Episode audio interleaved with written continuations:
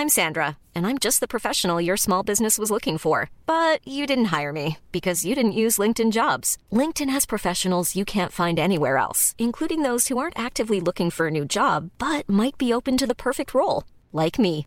In a given month, over 70% of LinkedIn users don't visit other leading job sites. So if you're not looking on LinkedIn, you'll miss out on great candidates like Sandra. Start hiring professionals like a professional. Post your free job on linkedin.com/people today.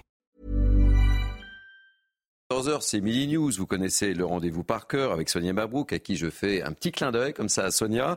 Euh, deux heures d'information non-stop, évidemment, avec des témoignages, beaucoup de témoignages, des reportages, beaucoup de reportages et des débats, beaucoup de débats. Je vous présente l'équipe de grands témoins qui m'entoure dans quelques instants, mais tout de suite, le sommaire de notre première heure.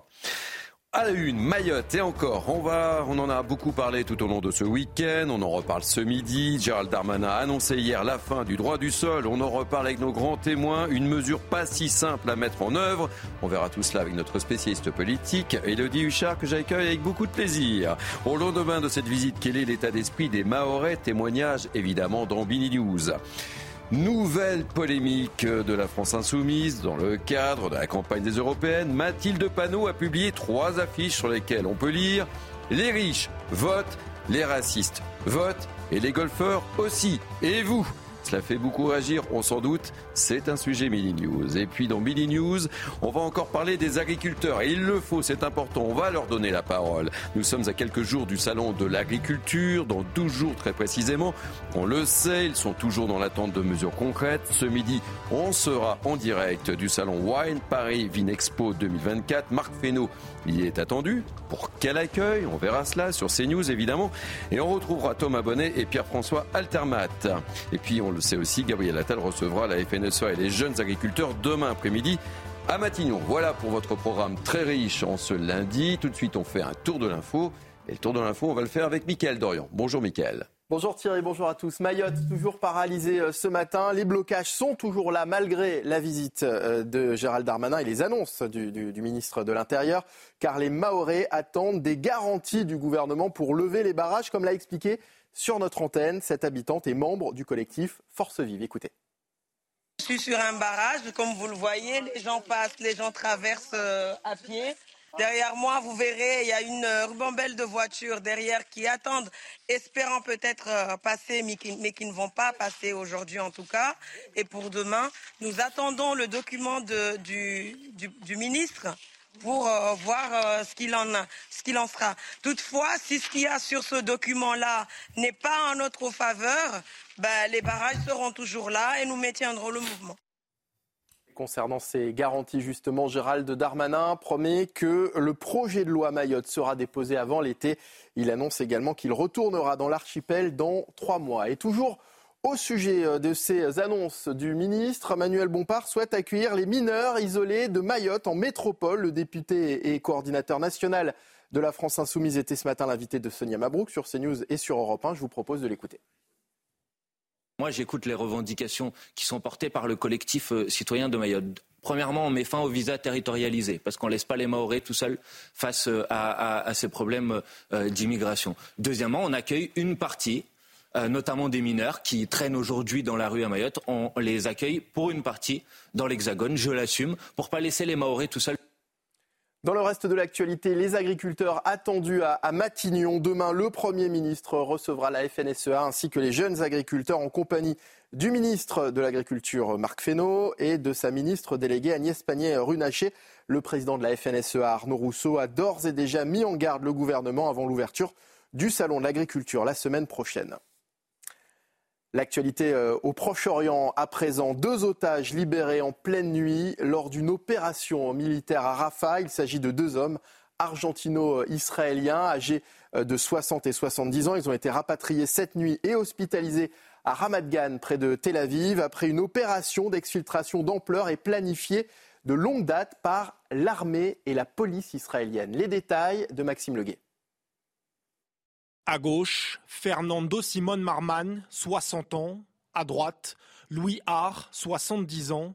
Ils sont les deux visages des otages libérés des mains du Hamas cette nuit par les services de sécurité israéliens. Transférés à l'hôpital de Shiba, ils effectueront une batterie de tests médicaux avant d'être remis à leur famille. Ils ont été accueillis dans notre service des urgences et un premier examen a été effectué par notre personnel. Leur état est stable et nous avons l'intention de continuer à les suivre dans les jours à venir jusqu'à ce que nous soyons sûrs de leur état de santé. Conduite par le service de renseignement et la police israélienne, cette opération de sauvetage de grande ampleur avait minutieusement été préparée. Il s'agit d'une opération que nous préparons depuis un certain temps. Tôt le matin, à 1h49, les forces spéciales ont fait irruption dans un immeuble au cœur de Rafah où étaient détenus Louis et Fernando par des terroristes. Les combattants ont extrait les otages de l'appartement et les ont évacués sous les tirs. Selon les autorités israéliennes, 134 otages sont toujours détenus par le Hamas dans la bande de Gaza.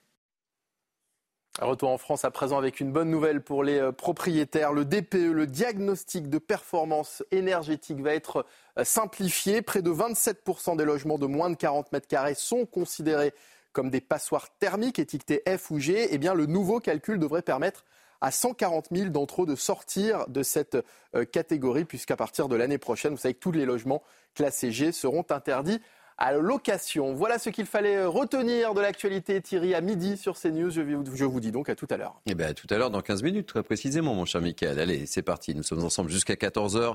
Je vous présente l'équipe de grands témoins qui m'entourent en ce lundi. J'accueille beaucoup de plaisir Gabrielle Cluzel, directrice de la rédaction Boulevard Voltaire. Bonjour, ma chère Gabrielle. Bonjour Un fidèle de Minus, mais plutôt Minus Weekend, Vincent Roy, ravi de vous accueillir. Journaliste et écrivain. Bonjour Thierry. Elodie Huchard, une fidèle de l'émission aussi, journaliste politique. On va avoir besoin de vos éclairages. Il se passait beaucoup de choses du côté de Mayotte. J'accueille également avec beaucoup de plaisir, c'est la première fois que je reçois sur euh, mon plateau, Sarah euh, Salman, avocate. Soyez la bienvenue. Et écrivain aussi. Et écrivain aussi. Aussi, important. Régis Le Sommier, directeur de la rédaction Omerta. J'en profite, c'est tout chaud, tout neuf, tout beau. Euh, la guerre des mondes, Poutine joue les blancs dans cette partie d'échec planétaire. Et euh, une petite interview de François Fillon, il va bien François Fillon? Mais François Fillon va très bien, ça faisait très longtemps qu'on ne l'avait pas entendu. Et là, il nous donne un peu sa, vision du monde et du monde en recomposition, on va dire, après euh, l'Ukraine, Gaza, et tout les, la tectonique des plaques qui s'est mis en place euh, dans, dans, le monde d'aujourd'hui. Voilà. Je remonte le numéro, Omerta, ça va de sortir. Merci. Je vous en prie. Allez, on commence notre émission en évoquant la situation explosive à, à Mayotte. On vous en a beaucoup, beaucoup parlé tout au long du week-end sur CNews. Gérald Darmanin, vous le savez, était sur l'île hier. Il a frappé fort en annonçant tout simplement la fin du droit du sol sur l'île française. Un habitant sur deux est étranger. Je le rappelle, que va changer cette suppression du droit euh, du sol Réponse Viviane Hervier. On ouvre le débat juste après. Et puis on verra si c'est possible ou pas.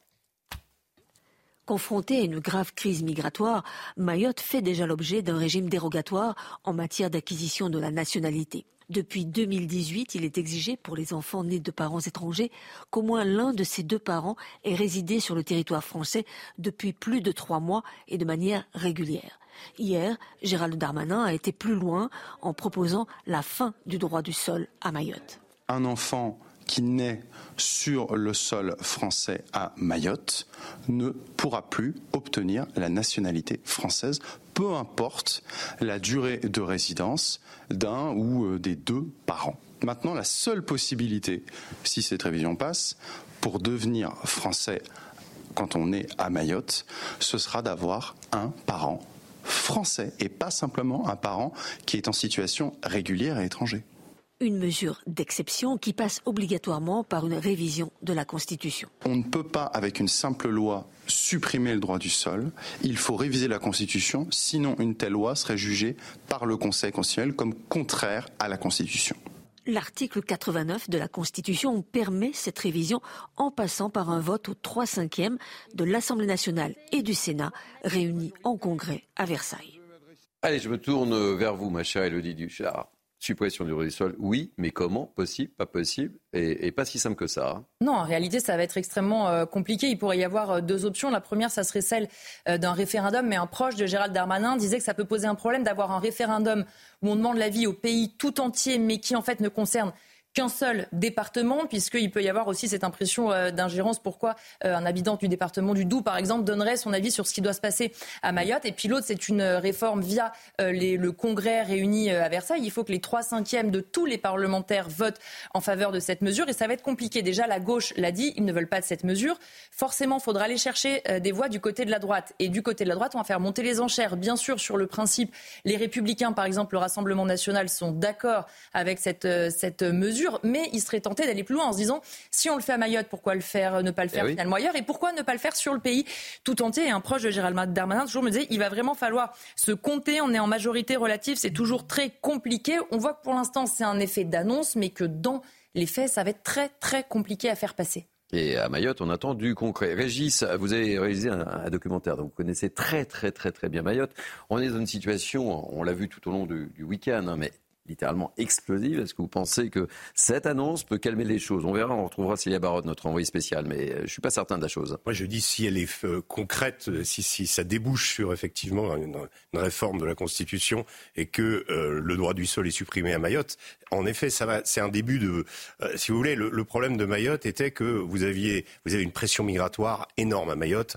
officiellement, il y a 250 000 habitants dans l'île. En, réalité, il y en a 600 000. Ah et, et donc, ces 600 000, ils viennent d'où? Ils viennent en grande majorité euh, des îles Comores. Et donc, qu'est-ce qui se passait? Ben, Si vous voulez, euh, les, comment, les Comoriens venaient à Mayotte, euh, les femmes accouchaient dans la maternité et l'enfant était français. Parfois, les parents repartaient ou étaient expulsés mmh. et vous aviez ce qu'on appelle des mineurs isolés là-bas, c'est-à-dire des jeunes qui ont été, ont suivi un cursus scolaire en français. Hein. Ils parlent français, ils sont. Et vous avez véritablement ce qui s'est fait d'année après année. Moi, j'ai beaucoup voyagé dans le monde, je n'ai jamais vu ça ailleurs vous avez une autre société qui s'est créée dans la clandestinité. Mais cette société, elle comporte des villes entières. Vous avez des bidonvilles qui ont surgi au milieu de la jungle, avec euh, où le boulanger est irrégulier, euh, le, garage euh, tout, et, tous les ouvriers qui y bossent sont irréguliers. tout le monde, en fait, la société, il y a une contre-société qui existe à Mayotte et qui a tendance, à cause de cette pression migratoire, à expulser quelque part, ou en tout cas mettre en minorité déjà les Maoris d'origine. Et c'est pour ça qu'il y a une sorte de, de cri de détresse de cette population, parce que, et en fait, tout ça est, est très bien organisé. Moi, je me souviens que c'était absolument incroyable. J'ai passé une semaine avec des clandestins là-bas, euh, dans euh, comment à Tingoni, dans, dans, dans le nord-ouest euh, de l'île, et on, ils faisaient un barbecue sur la plage. Le barbecue était surveillé par un hélicoptère de la gendarmerie. Si vous voulez, c'était vous discutez avec des gens là-bas, vous avez des gens qui sont couverts de cicatrices parce que là-bas on se bat à coups de machette. Hein. Quand mmh. il parle de la violence, il dit c'est pas la violence en métropole, c'est à coups de machette. Et vous avez des types qui ont euh, des cicatrices partout. Euh, c'est absolument incroyable. Et vous avez des rivalités qui sont même au sein de Mayotte. Vous avez des rivalités entre des gens venant d'Anjouan et des gens venant de Grande Comore. Et vous avez des, des, batailles rangées euh, qui se terminent par des morts entre différentes ethnies au sein même de Mayotte. Donc si vous voulez, c'est un un, cauchemar absolu cette île et les Maoris qui sont d'origine euh, euh, voilà ont vécu cette pression migratoire, ont vu ces villes s'installer. Au départ, c'était des cabanes en, bois, ensuite il y a eu des tôles, ensuite il y a eu du, béton et progressivement ben, on est face à une ville qui s'est constituée avec son économie parallèle, avec ses trafics, avec le va-et-vient permanent. Vous savez les mmh. euh, le va-et-vient permanent pour pour aller pour revenir d'Anjouan à Mayotte, c'est à peu près 400 euros en quasi. Donc parfois même vous avez des gens qui, vous avez droit à 10, 10 kilos de bagages quand vous êtes expulsé, vous ramenez 10 kilos d'informatique, de télé, etc. Et ensuite, vous reprenez vos 400 et, et, c'est rentable. Donc, il y a des allées et venues permanentes et ces fameux, euh, ces fameux enfants qui sont scolarisés euh, dans les écoles françaises et comme ils n'ont pas de papier qui sont irréguliers, bah, si vous voulez, après 18 ans, on ne sait pas quoi en faire. Donc, en fait, tout ça, euh, mis bout à bout, fait que la situation est absolument cauchemardesque. Si on arrête cette question du droit du sol, ça va, je pense, soulager une partie de la pression parce qu'elle n'est pas. Euh, euh, je pense qu'il faut aller beaucoup plus loin. je pense que ça ne va pas suffire. Hein. Ça ne va pas suffire et on le voit bien, les barrages sont maintenus. Et, oui, on trouvera Célia Barraud dans, quelques instants. Euh, tour de table rapide. Bah, vous vous dites que c'est lunaire, c'est peut-être ce qui nous attend. Et la révision constitutionnelle, on se dit c'est la solution. Mais la révision constitutionnelle, si on ne l'applique que à Mayotte, il y aura peut-être un problème d'unité devant l'État par rapport à l'État. Et si jamais c'est retoqué par le Conseil constitutionnel, ça ne fait pas peur au gouvernement. Ils l'ont fait pour la dernière loi. Ils proposent quelque chose qu'ils savent par avance, en partie ou tout, inconstitutionnel. Donc soit on étend à tout le territoire français, auquel cas d'accord d'un point de vue juridique, sinon ça me semble extrêmement compliqué à mettre en œuvre. Gabriel. Oui, c'est la vraie question. Et pourquoi s'interdire de l'étendre à, tout l'État, pour tout l'État français mmh. bah, C'est ça, la vraie question. C'est-à-dire que bah, euh, j'ai entendu. C'est le jour d'après. C'est la question qu'on peut se poser euh, aujourd'hui en ce lundi. Ce, proche de Gérald Darmanin, comme vous l'avez dit, qui disait, bah oui, mais ça va être compliqué parce que euh, il pose comme postulat qu'on ne peut pas l'étendre à toute la France. Mais nous avons les mêmes problèmes, les mêmes, les, mêmes causes produisant les mêmes effets. Nous, nous pourrions prévenir au lieu de guérir, parce que là, très honnêtement, tout le monde s'accorde à dire que ça ne résoudra pas le problème complètement parce que, attendu que la situation est vraiment déjà en soi dramatique, il y a une saturation absolue. Donc, pourquoi ne pas se refuser de s'interroger et de se demander pourquoi on ne le ferait pas pour le, pour le, le, pays tout entier. Par ailleurs, et là aussi euh, je, je rejoins ce qu'a dit Sarah, c'est que euh, on nous présente une solution qui paraît vraiment euh, très forte. Mm. Toute la gauche crie, toute la droite applaudit, c'est l'orchestre habituel, vous voyez, la grosse mm-hmm. caisse. Et puis derrière, il y a la petite flûte et on comprend qu'il va y avoir la suppression du visa de territorialité. de territorialité. et, ce, qui, ce qui est intéressant, c'est que c'est un petit peu comme la loi immigration avec euh, les métiers en tension. C'est-à-dire qu'on risque de voir retoquer l'affaire du droit du sol, mais conserver la suppression. c'est un cavalier législatif. Euh, du, voilà, du droit euh, du, du, visa de territorialité. Donc c'est vrai que à la fin, les, les Maorais risquent de se trouver gros gens comme devant et les gens, les Français de métropole également. Vincent, je vous donne la parole. Juste après, on va retrouver Célia Barotte, hein, priorité évidemment au témoignage. Célia Barotte qui est, qui est, sur place et on voit que Mayotte est toujours, toujours paralysée là ce matin. Gérald Darmanin est venu et pourtant euh, les barrages de euh, circulation sont maintenus. Les Mahorais euh, sont donc mitigés suite aux annonces de Gérald Darmanin. Les collectifs citoyens, les forces vives de Mayotte attendent que les annonces du ministre de l'Intérieur soient rédigées dans un document écrit, que ces annonces soient officialisées. Le ministre de l'Intérieur a annoncé plusieurs mesures comme l'évacuation du camp Cavani, la fin du droit du sol à Mayotte, le durcissement des conditions du regroupement familial ou encore la limitation drastique des titres de séjour. Gérald Darmanin a profité de sa venue à Mayotte pour lancer l'opération Wambouchou 2. 15 membres du GIGN sont arrivés euh, à Mayotte. Des, opérations d'interpellation vont être menées pour lutter contre la délinquance, mais aussi pour lutter contre l'immigration irrégulière. Marie Guévenoux, la nouvelle ministre déléguée chargée des Outre-mer, a promis de revenir dans un mois pour faire un point sur la situation. Allez Vincent, je vous donne la parole dans quelques instants, mais il est 12h15, il est à l'heure, fidèle au rendez-vous, c'est Mickaël Dorian, on fait un tour de l'info avec vous mon cher Mickaël. Les retrouvailles entre euh, les otages libérés cette nuit hein, lors d'une opération militaire dans la bande de Gaza et leurs familles. Les deux hommes sont des argentino-israéliens âgés de 60 et 70 ans, tous deux enlevés le 7 octobre dans le kibbutz Nititzrak. Rapatriés et hospitalisés à Ramat Gan près de Tel Aviv, le directeur de l'hôpital assure qu'ils sont dans un état stable. Les agriculteurs attendus à Matignon. Demain, le Premier ministre recevra la FNSEA et les jeunes agriculteurs en compagnie de Marc Fesneau, le ministre de l'Agriculture et de sa ministre déléguée Agnès Pannier-Runacher. Le président de la FNSEA, Arnaud Rousseau, a d'ores et déjà mis en garde le gouvernement avant l'ouverture du Salon de l'agriculture la semaine prochaine. Et puis la fête a dégénéré hier soir sur les Champs-Élysées. 11 personnes ont été interpellées deux policiers légèrement blessés, alors que des centaines de supporters s'étaient rassemblés pour fêter la victoire de la Côte d'Ivoire en finale de la Coupe d'Afrique des Nations. Merci Mickaël. Rendez-vous est pris pour dans 15 minutes, c'est bien ça Absolument, à tout à l'heure. Allez, nous sommes avec nos grands témoins. Nous parlions évidemment de cette annonce de Gérald Darmanin de supprimer le droit du sol à Mayotte. Je vous fais réagir juste après. On va écouter Emmanuel Bompard, qui était l'invité du grand rendez-vous de Sonia Mabou, qui s'est exprimé sur le sujet. Et je suis sûr que ça va vous faire réagir aussi.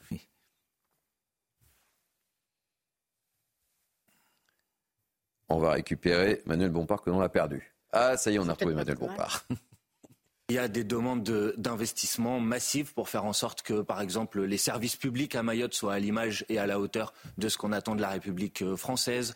Des mesures pour demander que Mayotte ne soit pas laissée seule face aux difficultés euh, migratoires, parce qu'effectivement, il y a des difficultés migratoires à Mayotte et il y a des dispositions particulières qui s'appliquent à Mayotte, qui font, par exemple, qu'on a inventé un visa territorialisé qui laisse les Maoris tout seuls pour être confrontés à cette difficulté. Mais moi, je crois que pour résoudre les problèmes de Mayotte, on n'a pas besoin de moindre République, on a besoin de plus de République. Et donc certainement pas le fait d'entamer euh, le droit du sol, qui est une, un des piliers fondamentaux de notre République. Que vous Vincent. Oui, ils sont jamais décevants euh, à la LFI, ils sont sans surprise. Il y a, il y a quelque chose d'une certaine manière. Attention, on va parler de la LFI juste après. Oui, il y a quelque chose de rassurant. Non, écoutez, le, le, euh, le ministre de l'Intérieur euh, nous dit fin du droit du sol. Bon, on en a largement parlé. On va voir comment ça se passe parce que ça va pas être simple avec la censure euh, du Conseil constitutionnel qui peut très largement intervenir. Fin des visas territorialisés. Encore une fois, on va, on va voir. Il y a une chose qui est très surprenante qu'il dit aussi, c'est un, regroupement familial durci et il nous explique que ça va diviser par cinq le regroupement familial. C'est ce qu'il a déclaré. Moi, j'en voudrais plus sur ce calcul parce que je ne vois pas comment il arrive à diviser par 5 en durcissant le regroupement familial. Comment, euh, quel est son mode de calcul? Et puis enfin, Enfin, il nous dit très clairement qu'on va rapatrier en métropole les personnes qui ont obtenu l'asile, premier point. Et deuxième point, il y a la question des mineurs isolés, dont Manuel Bompard dit bah, il faudrait qu'on les récupère. De toute façon, de deux choses l'une, comme les mineurs isolés ne sont pas expulsables, Hein, sont-ils d'ailleurs mineurs? Mais ça, c'est mm. une autre question. Ce qui est vrai pour Mayotte est aussi vrai pour la métropole, peu importe. Mais soit on les laisse sur place à Mayotte, soit mm-hmm. euh, on les récupère en métropole. Est-ce que chacun pense qu'on n'en a pas déjà assez? Les Français ne veulent plus euh, d'immigration. On va récupérer en plus euh, les, les, gens qui ont obtenu l'asile à Mayotte. On va les récupérer en métropole. Non mais franchement, de qui se moque-t-on? Oui, il serait temps d'étendre effectivement la suppression du droit du sol au territoire national. Allez, euh, on va continuer de parler des LFI. Euh, petit tour de table. Il y en a qui jouent au golf autour de cette table. Je ne veux pas cafeter, mais je sais qu'il y en a un qui joue au golf. Oui, hein? Oui, oui. Mais golfeur, pas golfeur, pas golfeuse non plus. Pas du tout. Petite dernière sortie de Mathilde Panot, je le disais dans le cadre de la campagne des européennes. Euh, elle a sorti trois affiches sur lesquelles on peut lire les riches votent, les racistes votent, les golfeurs aussi. Et vous? Euh, ça fait bien plaisir aux golfeurs. On va écouter le président de la fédération et puis on va se faire un petit tour de table rapide. Je vous vois sourire déjà, euh, Sarah. Préparez vos arguments. On écoute le président de la Fédération française de golf. J'ai été choqué par cet amalgame qui est fait. C'est évidemment euh, très insultant. C'est un manque de respect pour les 450 000 licenciés euh, que compte la Fédération française de golf et les 600 000 pratiquants. Quand Madame Panot attaque euh, le golf, eh bien, elle a aussi des électeurs qui jouent au golf, qui ne comprennent pas et qui m'ont écrit des courriers et je les ai invités à faire comme moi, écrire à Madame Panot. Alors, moi, je, l'invite sur un golf, je l'invite à discuter avec elle à lui parler de ce qu'est exactement le golf, de tous les bienfaits euh, que peut représenter le golf. Vous êtes riche? Non, mais... c'est le, seul golfeur. Hein, pardonnez-moi, mais, je suis obligé d'interroger le seul golfeur qu'on a autour de je vois bien, je vois bien ce qui est, je vois bien ce qui est attaqué. D'abord, euh, il y, euh, y, a, y, a, des tas de manières de, de, de, jouer au golf et qui coûtent pas forcément plus cher que de jouer au tennis. Ça, je vous rassure. Alors là, je peux vous donner ouais. mille exemples. Non, mais on voit bien ce qui est, ce qui est attaqué là. C'est toujours la même chose. C'est-à-dire mmh. que on, on, a là. Euh, vous savez, c'est curieux d'ailleurs parce que euh, Monsieur Monsieur Macron nous a expliqué depuis longtemps, en effondrant les, les partis traditionnels, c'est-à-dire issus de la Révolution, qu'il n'y avait plus euh, de lutte des classes. Mm. Hein, bah, et les filles nous expliquent en long et en large qu'il y a une lutte des races. Mais enfin là, ils reviennent à la lutte des classes, les riches contre les pauvres. Donc on met tout le monde dos à dos. Le but étant, encore une fois, de créer le chaos en agissant sur le bas instinct. C'est l'équation euh, de euh, euh, Est-ce une équation d'ailleurs, puisqu'on mm. on en connaît parfaitement les inconnus Allez, Sarah. Euh, Moi, je suis un peu déçu, mais vraiment ah déçu. oui, parce qu'ils l'ont pas mis en écriture inclusive. Ah oui, ah, oui c'est vrai. Ah, ben Franchement, oui. vous golf... le bouchon un peu loin, hein, quand même. Bah, hein. Non, mais je suis un peu déçu. On fait un tract, on va jusqu'au bout. Je les trouve extrêmement méprisants et j'en ai un petit peu assez de cette gauche bien pensante qui dit la tolérance, la tolérance. Mais pour qui se prennent-ils? On est ravis de savoir, en tout cas, que M. Mélenchon peut voter. Ça, on est, on est ravis. Je trouve extrêmement condescendant, méprisant, pitoyable. Et je pense qu'il devrait se centrer sur les électeurs. Ils ont aussi, comme vous l'avez dit à juste titre, monsieur, des électeurs qui jouent au golf. Donc pourquoi prendre le golf? C'est un préjugé. Euh, on n'a pas besoin d'être riche pour jouer au golf. Ouais, me semble-t-il. Allez, Gabriel. Il n'y a pas d'action D'ailleurs, c'est quand même curieux de voir une, une partie de la population discriminée à raison du sport qu'ils pratiquent. On, voit, on voit très bien. Mais on voit l'image. C'est le boomer à l'aise euh, qui euh, fait des greens là où il devrait y avoir une forêt. Pour mm. l'oxygène, ce serait mieux. Et, et c'est Trump qui, qui, qui se balade, euh, euh, voyez, avec, sa, petite, petite voiturette. Et sa petite voiturette, c'est un nom d'ailleurs dans, le golf, je ne sais plus, je vais demander à mon voisin. Voiturette. Voiturette, d'accord. Et, et c'est vrai que euh, tout cela suscite de, de force clichés. Je suis frappée de voir que, que la gauche qui dit toujours il ne faut pas essentialiser, il ne faut pas discriminer, mais fonce dedans. Mais je dirais que les riches, c'est un petit peu pareil, parce que mm. ceux-là même qui posent les affiches, ceux qui sont députés, pardon, mais ils, ils sont quand même largement, notamment notamment les députés européens, largement au-dessus de la moyenne nationale en matière de revenus. Oui, je crois que le, je vous laisse peter une dernière fois là. Le, le- le train de vie de Mélenchon en tant que sénateur a été quand même largement. Enfin, il est, il est pas, voilà, il est pas, il fait pas partie du bas de l'échelle. Non, hein. ce qui, ce qui est terrible là-dedans, c'est que, hein. en fait, ce qu'on, se rend compte, c'est qu'il manque une troisième affiche euh, blanc. Euh, si vous êtes- en fait, finalement, c'est un peu ça, parce que la, la caricature, elle est là, elle est déclinée en trois affiches, sauf qu'ils ils vont pas au bout. Et puis euh, cette question euh, du golf social, vous savez que dans les pays anglo-saxons, euh, tout le monde joue au golf. Hein. Je veux dire, toutes les catégories. En France, c'est un peu plus réservé à un milieu, mais en gros, euh, c'est un sport que tout le monde pratique. Et en effet, je pense qu'il y a des golfeurs euh, qui font partie de la France insoumise. C'est quand même un peu idiot de. Attention, de- euh, là, vous Voilà. parliez de- d'un dernier coup de pote, là, je vous mets un, Ou un drive. coup Mettez de- un drive, si vous voulez. un coup de drive quand même. À la CCAS, je vous parle du comité, euh, vous savez, de, de- des électriciens gaziers. Mhm. Hein, longtemps noyauté par la CGT, euh, maintenant par la CFDT, vous avez des prix, vous avez des tarifs pour Mhm. jouer au golf avec des golfs réservés, c'est tout à fait dérisoire. Et là, ce sont vraiment des gens Oui, d'une- gauche euh, tout à fait radicale qui jouent au golf très bien, qui s'en portent très bien, et pour des sommes absolument modiques, c'est réservé pour eux, ça a été négocié. Ah, On a, on a terminé, on a, on a fait les 18 trous. On va marquer une petite pause si vous. Non, moi, je dis, en général, on fait 9 trous, on fait, on fait une pause. 9 et les 18. Voilà, c'est ça. On voit, on voit le golfeur. Allez, on marque une pause. On se retrouve dans quelques instants. On donnera la parole aux agriculteurs. Il ne faut pas oublier les agriculteurs, évidemment. Ils sont rentrés chez eux avec un. pas moyennement content, quoi. C'est moins qu'on puisse dire. hein. Bah, et je vais vous amener, les amis, du côté du salon Wine Paris Vinexpo. On va prendre la température du côté des viticulteurs. On sera avec nos envoyés spéciaux sur place. On leur posera la question. Et le ministre de l'Agriculture est attendu cet après-midi. Je parle sur votre gouverne. euh, Exactement. On verra l'accueil. Le tout étant de savoir qui boit du vin autour de la table. Attention. Ah, ça. Et qui mange de la viande. Et qui mange de la viande. Oh là, oh Et qui joue au golf. Et qui joue au golf. Hop, hop, hop, hop, hop. Allez, 12h24, on marque une pause. On se retrouve dans quelques instants. C'est sur Mini News que ça se passe et nulle part ailleurs.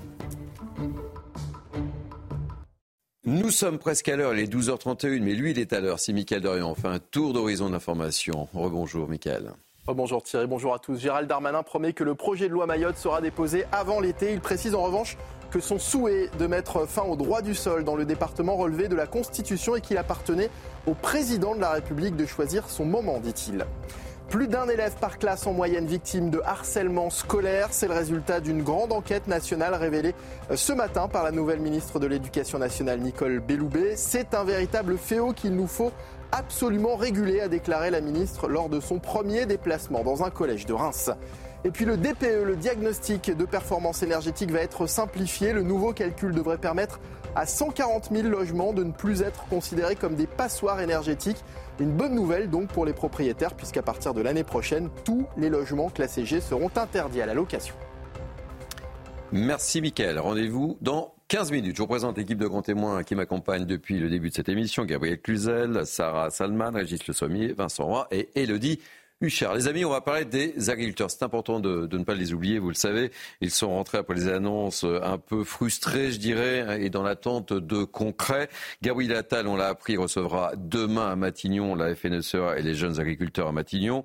Euh, on parlera peut-être du salon euh, Wine Paris Vinexpo qui s'est ouvert tout à l'heure avec euh, Marc Fesneau. On retrouvera peut-être Thomas Bonnet et Pierre-François Altermat qui sont dans le sillage euh, du ministre. On verra quel sera l'accueil. Mais je vous propose de retrouver immédiatement Romain Blanchard, secrétaire général adjoint de la FNSEA.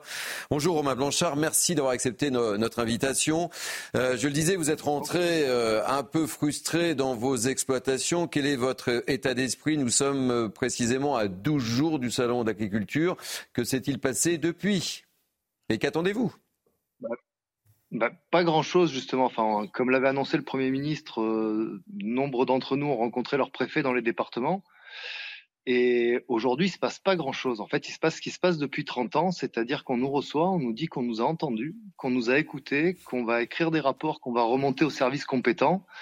Et pour nous, c'était pas vraiment ce qu'on avait entendu dans les prises de parole euh, nombreuses de notre nouveau Premier ministre. Donc on est un peu surpris et la colère commence à monter. À remonter Parce qu'en fait, elle se poursuit en Europe, on l'a évoqué, elle se poursuit en Italie, en Suisse, etc. Et vous, vous êtes rentré dans l'exploitation. Euh, Elodie, un, petit mot et, on continue le, débat avec, euh, avec Romain. Oui, parce qu'effectivement, ce qu'il dit, c'est ce qu'on entend de la part de tous les agriculteurs, c'est-à-dire que le mouvement avait été mis en suspens. En aucun cas, il était censé être mm. arrêté définitivement. Il y a l'échéance du salon de l'agriculture maintenant dans deux semaines euh, qui est très importante. On voit le Premier ministre effectivement qui recevra demain à 16h30 euh, la FNSEA et les jeunes agriculteurs parce qu'une grande partie des revendications pour l'instant euh, n'ont pas trouvé de solution. Et puis il y a surtout aussi le jeu des agriculteurs de se dire attention, d'ici deux semaines, on veut vraiment mm. des réponses avec un gouvernement qui est un peu coincé entre ils veulent calmer cette colère et ils ont peur aussi d'une contagion. Parce que là, par exemple, sur le GNR pour les agriculteurs, si on étend la mesure à tous ceux dans le BTP qui l'utilisent, on passerait euh, de 400 millions d'annonces qui ont été faites pour les agriculteurs à plus d'un milliard. Donc il faut trouver l'équilibre entre garantir leurs revendications et trouver des mesures sans faire trop monter la facture. Et l'équilibre n'est pas simple à trouver. C'est aussi pour ça que ça traîne. Romain, vous allez lui dire quoi à Gabriel Attal demain très concrètement? On a envie de savoir. Vous vous êtes moqué de nous? Alors moi, je serais pas reçu personnellement, mais je non, mais vous êtes de la FNSEA, donc vous savez un petit peu ce que ce que ce que vont dire euh, le président entre autres de la FNSEA. Enfin, je suppose. Enfin, je suis Baudor. Bien sûr. Euh, non, on va l'interroger. C'est-à-dire qu'aujourd'hui, on a un problème de défiance envers la parole publique. Nous, peut-être qu'on a été trop naïfs quand M. Attal a pris la parole et a pris des engagements. Ou alors peut-être que quand il a dit qu'il allait agir rapidement, on n'entend pas la même chose euh, par le mot rapidement. Mais quand, par exemple, euh, moi, j'ai été reçu par mon préfet de département, que je lui parle d'un arrêté préfectoral qu'il a pris lui, que ses services ont rédigé et qu'il a signé, et que je lui demande de le modifier parce qu'il y a un point qui m'embête particulièrement, en l'occurrence, quand on met euh, l'utilisation touristique de l'eau au même niveau que l'utilisation agricole, et qui me dit qu'il ne sait pas s'il peut le modifier, je, je me dis qu'il y a quelque chose qui ne va pas. Soit il y a une mauvaise définition des prérogatives de chacun au sein de l'administration, soit j'ai été pris pour un imbécile. Sarah, on, sait qu'on attendait, euh, il y a eu des paroles, on s'était dit que c'est une bonne opération de communication, mais les agriculteurs, et on l'entend par l'intermédiaire de, de, Romain, ils veulent des actes là. Oui, ils veulent des actes, euh, ces actes, ils ne sont pas là, ils sont pas au rendez-vous. Pourquoi ils ont arrêté? Parce que l'exploitation agricole continue, il faut bien la faire tourner. Ce ne sont pas des gens aux 35 heures qui peuvent se permettre de poser 3 RTD. Donc pourquoi ils ont arrêté aussi? Pour retourner travailler. La colère n'a jamais euh, dégonflé et elle est concomitante à d'autres pays en même temps. Ils n'ont pas été écoutés, mais ils ont eu le soutien des Français. Maintenant, il faudrait le soutien de l'État et qu'il n'y ait plus ce discours schizophrénique entre d'un côté Bruxelles et de l'autre Paris. Parce que ça, c'est un vrai problème. L'enchevêtrement des normes. On ne se contente pas d'appliquer des normes, on ajoute des normes aux normes. On est encore meilleur élève que certains voisins. Bah oui, on fait toujours du zèle, nous, hein, par Oui, mais ça, c'est hein. pas possible. C'est bah inaudible. Là, on parle de gens qui veulent vivre de leur travail, ils veulent pas l'aumône. Hein. Mmh. Et de toute façon, le, le, le, comment, le verre était dans le fruit dès le début. Euh, même s'il y a eu tous ces discours euh, ces opérations de séduction de Gabriel Attal, qui est tout de suite, après sa nomination, a été jeté dans le, dans le bain, dans le grand bain de l'agriculture, et, et, a essayé de négocier. Bon, il y a, il y a réussi. Avec le discours sur la paille, sur la botte de paille. Il a euh. essayé de, de, de, de, mettre les formes. Mais en réalité, le problème, c'est le logiciel européen. Mm. Emmanuel Macron est allé euh, à, comment, à Bruxelles, a rencontré Ursula von der Leyen. Et en réalité, quand vous décryptez le discours sur le libre-échangisme, euh, sur, sur tout ce qui a été comment euh, mis, euh, euh, comment négocié, mhm. concocté au fil des années, eh on, s'aperçoit que ce n'est pas possible de revenir sur ces accords. Même le Mercosur, vous vous souvenez, eh oui, on a dit, en a beaucoup parlé. oui, mais en fait, en réalité, dans les discours, vous avez tout de suite, vous avez Emmanuel Macron qui parle de reprendre notre souveraineté française et la souveraineté européenne. européenne. Tout de suite, vous avez l'ombre de l'Europe qui est là, mm. comme chape de plomb, et qui fait que toute réforme est impossible.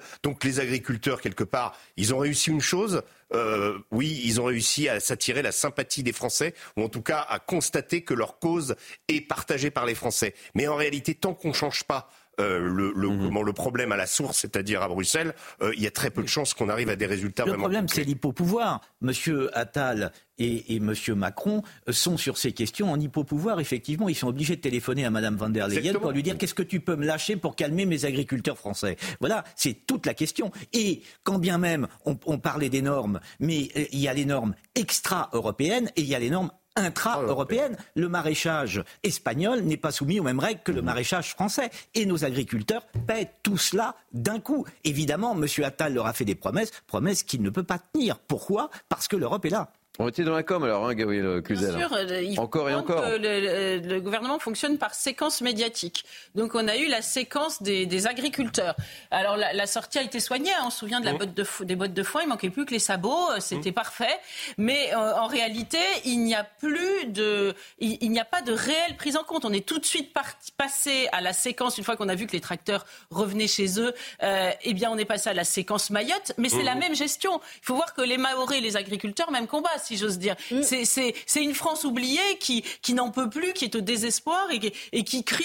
Alors euh, on essaie de trouver des solutions. Mort, hein. Exactement dans la rue. Quand vous dans la rue, en fait. Exactement. Les Français sont solidaires. Ils sont solidaires, c'est vrai, parce que l'agriculture, c'est l'âme de notre pays, c'est son humus, ce sens propre comme au sens figuré, mais aussi parce que toute la France euh, qui, qui, est subclaquante, qui ne veut pas mourir, qui, qui, qui, est silencieuse le reste du temps, mais qui sent bien que là, elle est au bord du, du désespoir, eh bien, se sent solidaire. C'est presque une révolte euh, par procuration. On parlait du Mercosur, il y a 40 traités de libre-échange. Mhm. Et, il faut bien dire quand même que l'agriculture, à chaque fois, ou pas à chaque fois, mais souvent, est offerte euh, sur, euh, en sacrifice sur l'autel d'autres choses. On parlait du Chili, bah, c'est le lithium, c'est, qui est pour les batteries électriques, qui, qui est la monnaie d'échange. Vous savez, le, le globalisme, c'est une forme de darwinisme économique, d'eugénisme. Donc ceux qui sont pas assez forts pour résister, eh bien, ils meurent. Bah, notre agriculture, elle ne peut pas rivaliser en matière de, par exemple, de, euh, de, de, de cotisation sociale. Comment voulez-vous le coût du travail qu'on rivalise Je citais juste un exemple et je rends la parole, mais le Kenya, euh, c'est bientôt la Saint-Valentin. C'est quand? C'est demain?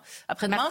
Eh bien, la, la, la, rose qui vient du Kenya coûte infiniment euh, moins cher que la rose française. Les horticulteurs, c'est un peu dérivé de l'agriculture quand même, sont en train de tous euh, plier boutique. Et c'est vrai de nombreux autres produits. Le problème, c'est que là, j'ai l'impression qu'on est dans le, la remise de chèques qui va faire office de soins palliatifs pour que le mort ne crie pas, enfin le, le, le, la personne en train de mourir ne crie pas trop fort, mais euh, malheureusement, je crains qu'il n'y ait pas de réforme structurelle une petite précision, Elodie, avant de retrouver euh, pour une dernière fois Romain Blanchard. Oui, pour, euh, pour plonger ce que disait Gabriel sur la gestion de la crise du gouvernement, on entend beaucoup dire au sein du gouvernement ou de la majorité, Gabriel Attal et Marc Fesneau ont très bien géré cette crise. Attention, parce qu'en fait, la crise, elle n'est pas terminée. La ah première partie de crise, peut dire. Hein. effectivement, elle s'est éteinte. Il va falloir surtout voir d'ici au salon de l'agriculture dans 15 jours comment les choses se passent, parce que c'était peut-être la partie la plus simple, entre mmh. guillemets, à gérer. Ils ont fait des concessions sur ce qu'ils pouvaient faire.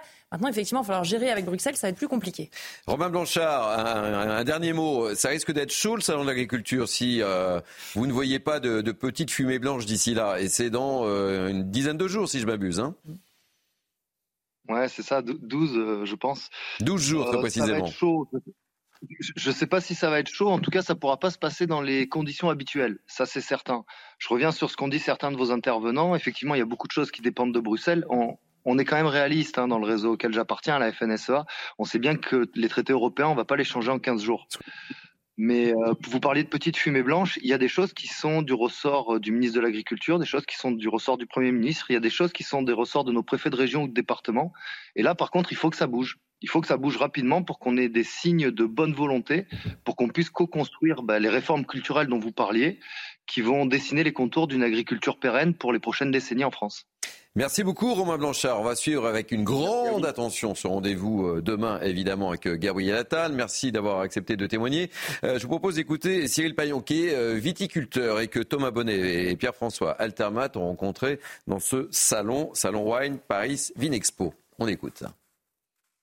Aujourd'hui, ce qui nous freine énormément, c'est l'égalité d'atteindre certains marchés par rapport à d'autres pays. Euh, qui soit tant sur la notion de, je disais, de, transport, sur la notion de droit à l'alcool, ou aussi des fois sur la notion de règlement politique. On voit très bien qu'actuellement en Chine, il y a des règlements politiques sur notre filière agricole et notamment dans les spiritueux euh, qui est complètement qui n'engage aucune responsabilité de nos adhérents ou de nos producteurs et qui puisait, ce sont des problèmes politiques par rapport à des études que l'Europe aurait demandées en Chine. Enfin, je dirais qu'on mélange un peu tout, et ça, c'est quand même quelque chose qui nous embête beaucoup. Allez, euh, on retrouvera dans, dans quelques instants euh, nos envoyés spéciaux au salon euh, Wine Paris Vinexpo. Ce sera un peu notre fil rouge, elle est facile, vous me l'accorderez. on retrouvera Thomas Bonnet et Pierre-François Altermat. Mais je ne résiste pas à l'envie de vous faire réagir sur quelques petites déclarations d'Anne Hidalgo. Je suis sûr que ça va susciter de vives réactions. Hier, elle inaugurait une nouvelle salle de, de basket extraordinaire à, à, à Paris et elle a parlé des JO Je dis ça, je dis rien, on l'écoute et je vous pose la question. On va vibrer ensemble. Paris va être magnifique. Ne partez pas cet été. Ne partez pas, ça va être une connerie. Restez. Ça va être absolument incroyable ce que vous allez vivre. Vous avez le droit de dire ça, euh, Gabriel Cluzel, en tant qu'élu. Non, mais- Connerie, enfin, euh, pardonnez-moi, mais je ne fais que répéter. Non, mais il n'y a rien qui va. Bon, il y a la façon de le dire, ça c'est sûr. Euh, Je parlais de la forme, je parlais pas du fond. là. non, mais, mais, mais, mais surtout, euh, euh, on dirait euh, une, une dame patronesse s'adressant à ses gueux. Il va y avoir un grand bal, Mmh. ça va être merveilleux. Oyez, oyez, mais, bonnes gens. mais restez, mes braves. Mais c'est- c'est c'est une méconnaissance absolue de, de la réalité euh, des, de- des JO pour les Parisiens, pour les Franciliens Oui. aussi. Euh, donc.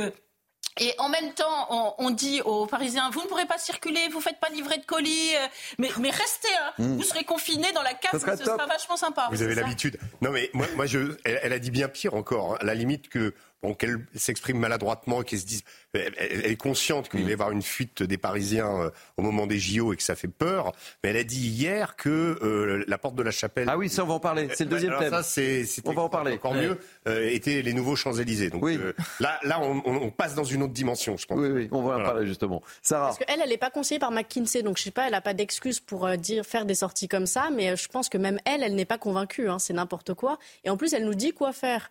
Euh, donc elle veut quoi? Je, reviens, je rejoins Gabrielle Cluzel, elle veut peut-être qu'on se confine à l'intérieur de notre domicile et qu'on arrête de vivre, mais comme ça, on sera à Paris. Donc euh, je trouve que c'est lamentable, honnêtement. euh. Vincent? Eh, Écoutez, à force de de- d'amonceler les déclarations de ce type, moi je finis par être sous le charme. C'est une poétesse. Elle échappe, euh, elle est dans l'abstraction constante, elle échappe à tout réel. C'est un talent. Élodie. Bah, si Paris redevient magnifique au moment des JO, effectivement, restons, ça sera l'occasion de revoir euh, Paris magnifique, pourquoi pas C'est très mal Oh, je vous sens taquine. Ah, non, non. Je vous sens taquine Bah, là-dessus, ma chère Élodie. optimiste. Ah oui, non, mais c'est vrai. regardez l'état des rues de Allez, si on a le temps, on parlera de sa deuxième déclaration. moi, on peut dire une- un mot sur le, le vocabulaire employé. Je pense qu'elle Ah, veut faire peuple. Oui, oui. C'est pour ça que j'ai insisté sur ce gros mot. Non, on va venir sans cravate à l'Assemblée, on va ressembler à des prolos. Voilà. Et c'est, et c'est, et c'est exactement la même démarche euh, de, de Madame Hidalgo qui se dit, qui se dit là, waouh. Je- suis dans une salle de basket, il faut être branché. Est-ce qu'on pourrait Hein savoir si elle joue au golf ou pas C'est une question. Ah, je, on- je, je- je vais envoyer en mission spéciale euh, Élodie Élodie. Huchard qui lui posera la question évidemment. Je l'ai Euh, bien reçu. Je ne sais pas si Michael Dorian joue au golf en tous les cas, mais lui, en tous les cas, il présente la formation. Il est 12h46, on fait un tour de l'info. Deux otages ont été euh, libérés cette nuit lors d'une opération militaire dans la bande de Gaza. Vous les voyez euh, retrouver euh, leur famille tout à l'heure dans un hôpital près de Tel Aviv. Les deux hommes sont des argentino-israéliens âgés de 60 et 70 ans. Ils ont tous les deux été enlevés le 7 octobre dans le kibbutz Nir Yitzhak. Les agriculteurs attendus à Matignon. Demain, le Premier ministre recevra la FNSEA et les jeunes agriculteurs en compagnie de Marc Fesneau et d'Agnès Pannier-Runacher. Le président de la FNSEA, Arnaud Rousseau, a d'ores et déjà mis en garde le gouvernement avant l'ouverture du Salon de l'agriculture la semaine prochaine. Et puis Javier Milei reçu pour la première fois par le pape François. Le président argentin est arrivé euh, au Vatican pour rencontrer le souverain pontife. Ils se sont entretenus. Euh, L'objectif est d'aplanir leurs tensions. L'an dernier, Javier Milei avait accusé le pape d'ingérence politique. Merci Michael. Chose promise, chose due. On va retrouver Thomas Bonnet et Pierre-François Altermat qui sont donc euh, nos envoyés spéciaux dans ce salon Wine Paris Vinexpo. Bonjour euh, Thomas. Quel est l'état d'esprit des viticulteurs? Marc Fesneau est arrivé, tout se passe dans le calme, il n'y a pas eu de bousculade, pas d'interpellation, on veut tout savoir, racontez-nous tout. On est curieux. Bonjour Thierry, non, tout se passe très bien ici. Il y a quelques minutes à peine, euh, Marc Fesneau vient d'inaugurer euh, ce salon euh, Vinexpo. Il a prononcé quelques mots et il est évidemment revenu sur la crise agricole que l'on a connue ces dernières semaines, en parlant notamment des aléas climatiques, des mesures exceptionnelles qui avaient été annoncées, les 80 millions d'euros d'aide, notamment annoncés par le Premier ministre il y a 15 jours. Alors pour vous donner un aperçu de l'ambiance, ici on est quand même dans un salon assez professionnel. L'ambiance est relativement euh, feutrée, on n'est pas véritablement dans le même état d'esprit que le salon de l'agriculture.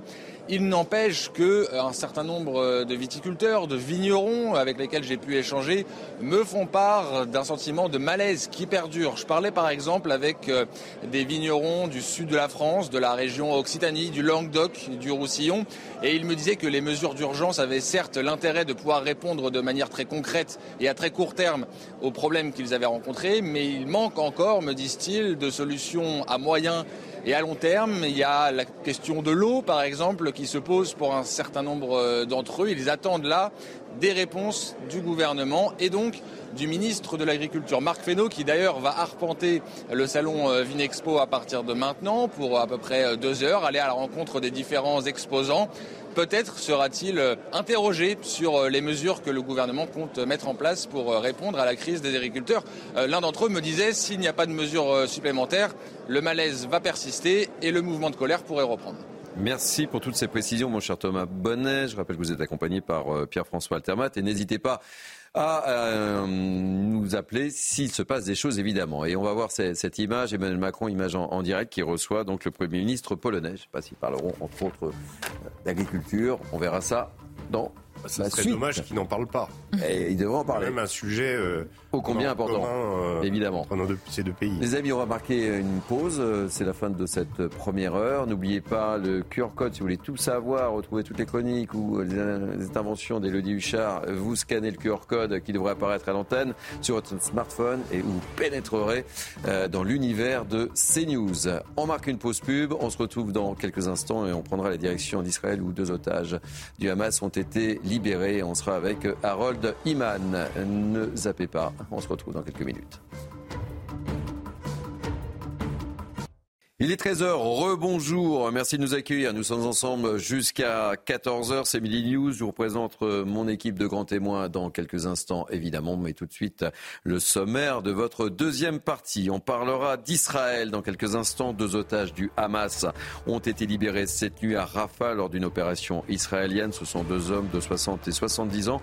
On sera dans quelques instants avec euh, Olivier euh, Rafovitch, porte-parole de l'armée israélienne, et évidemment Harold Iman, notre spécialiste des questions internationales, sera avec nous.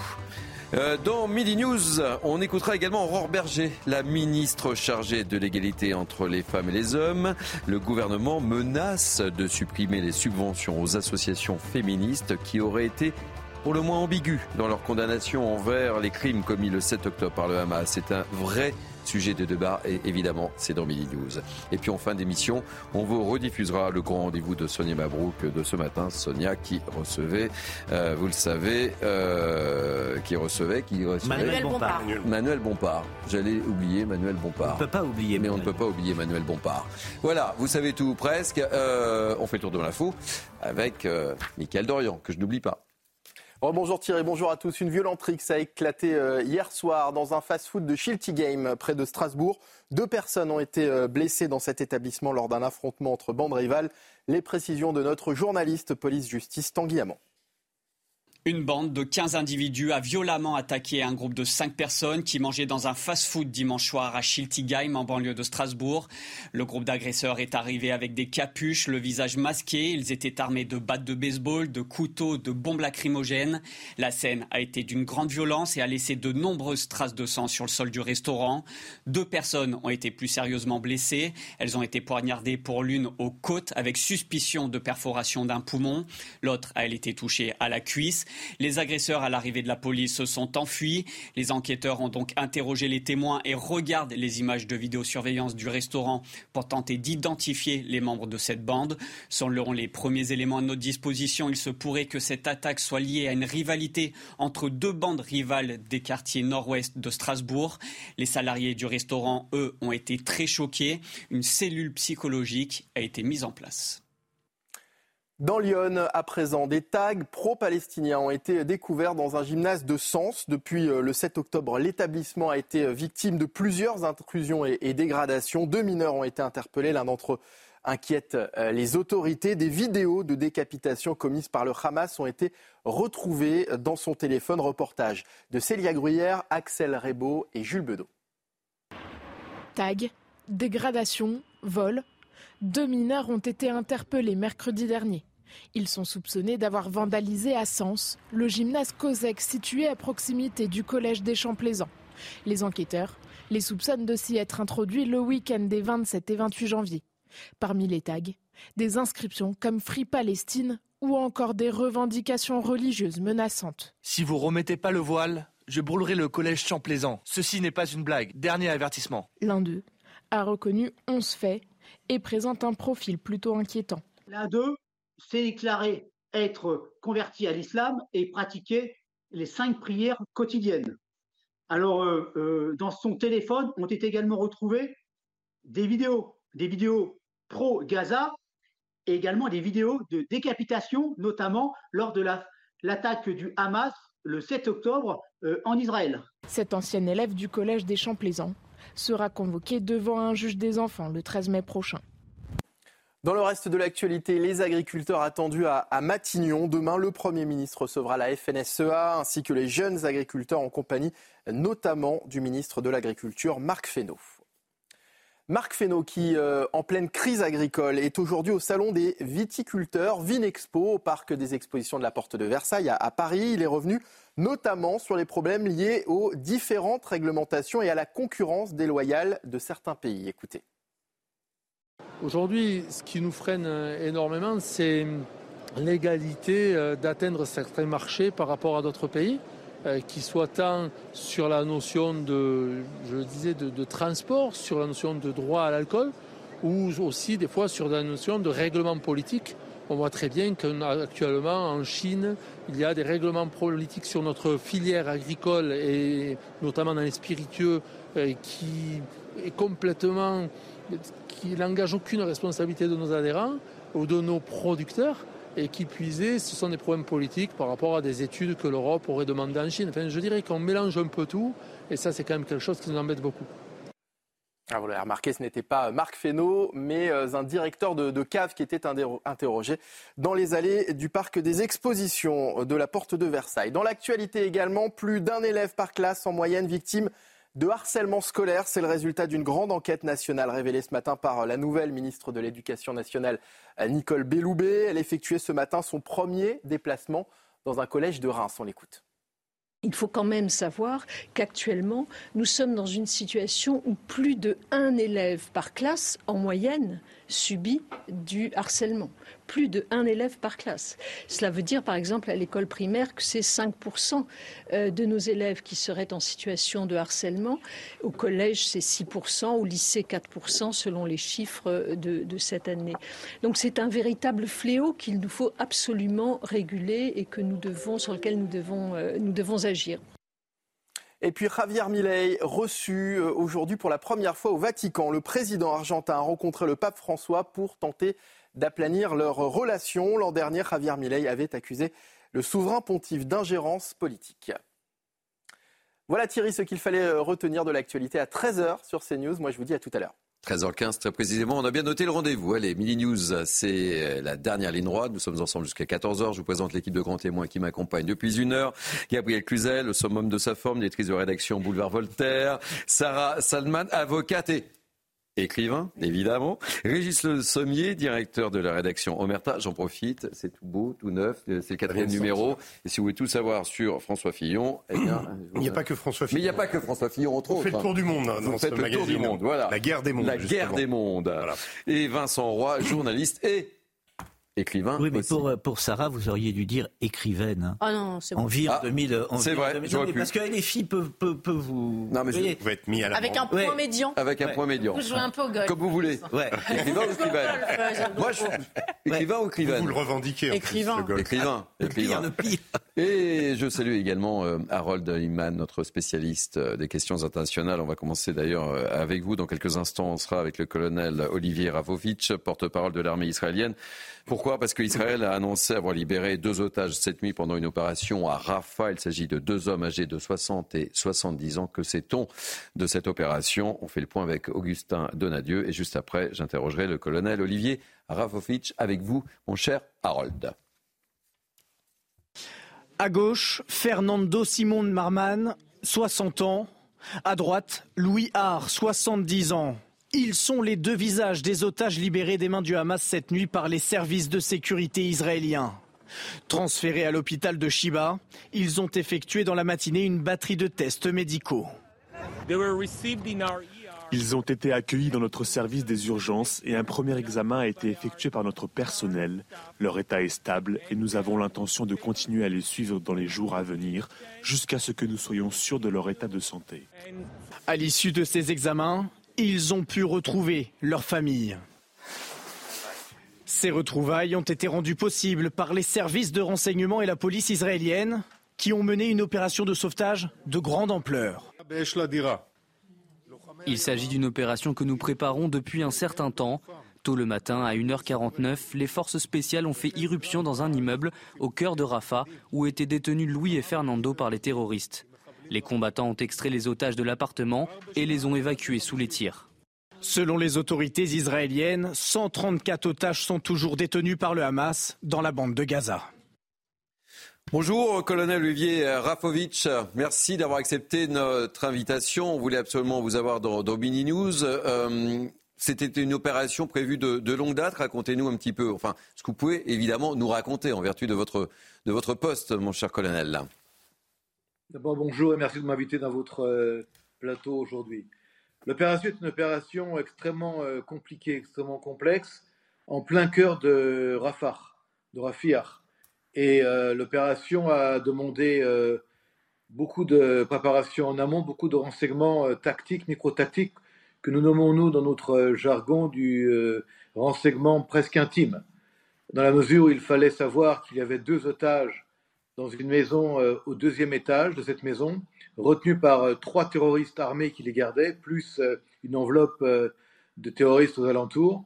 Et ils étaient dans une famille qui était en fait euh, la manière de les, de les, de les, de les garder, de, les, de, les, de les mettre chez eux. Ils étaient devenus un peu leurs leur serviteurs, ils leur faisaient à manger, je parle des deux otages israéliens. Euh, les médicaments, ils n'en recevaient euh, pas vraiment. Et on avait donc le renseignement qui nous a permis, euh, avec euh, le Shabak, le service euh, intérieur de sécurité, les forces de police spéciales, l'armée, l'armée de l'air également, de faire que cette opération qui a duré quelques secondes en fait, a réussi et nous avons pu, ramener les deux otages sains et saufs à la maison. Ils ont âgé, je le disais, de 60 et 70 ans. Quel est leur état de santé? Dans quel état vous les avez retrouvés? Alors nous parlons, ils sont dans un état de santé euh, très correct. Ils ont perdu pas mal de poids, mais euh, lorsqu'on aura les résultats finaux des, euh, tests qui ont été faits à l'hôpital Shiba de, de Tel nous aurons une vision plus claire. Mais il semble qu'ils soient en bonne santé. On voulait vous avoir avec Harold Liman, notre spécialiste, parce que le Premier ministre promet de lancer une vaste opération sur, sur. Qu'est-ce que vous pouvez nous, en dire, dans la mesure du possible?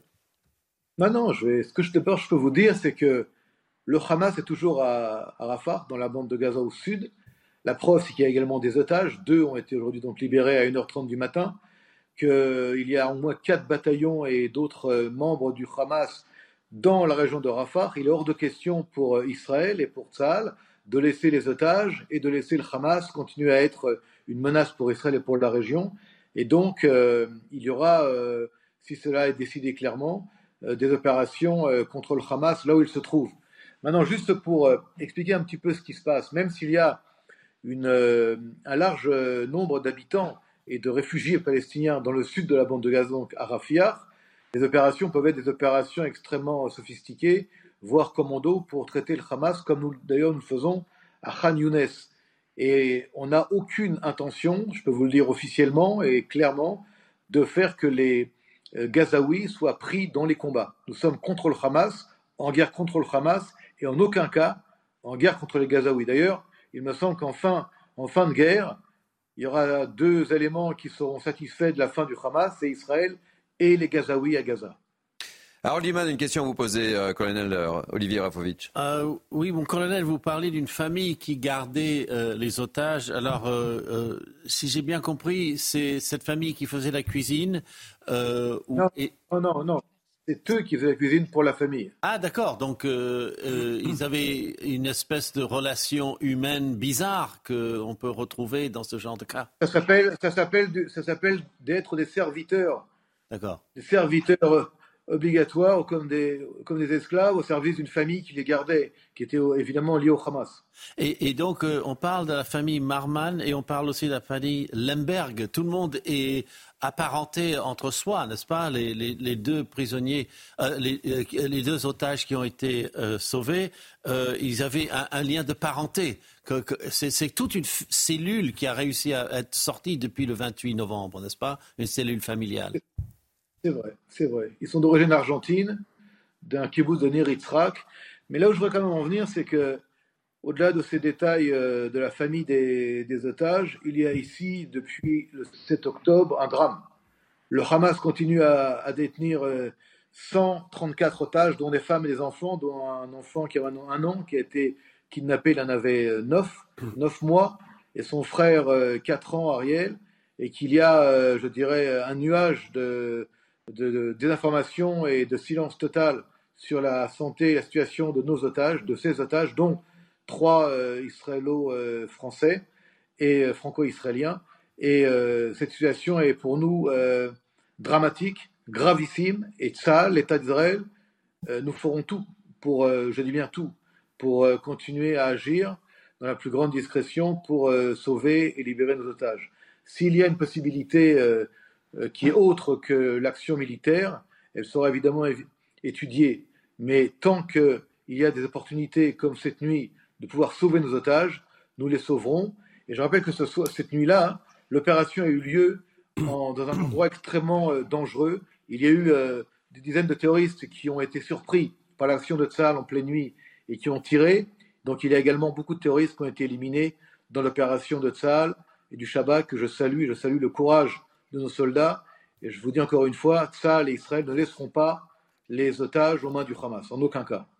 Une dernière question, euh, euh colonel Olivier Rafovitch de, de Régis Le Sommier. Oui, euh, il y a eu quand même des, des poursuite des, des comment euh, des, des, du ballet diplomatique et en fait de, l'intervention du Qatar, euh, notamment euh, récemment, on a appris que le, Hamas avait donné son accord pour pour faire pour justement qu'il y ait de nouvelles libérations.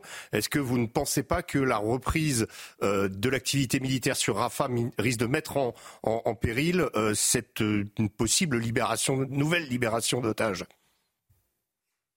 C'est une bonne question que vous me posez, ça me permet de répondre un petit peu sur la situation générale.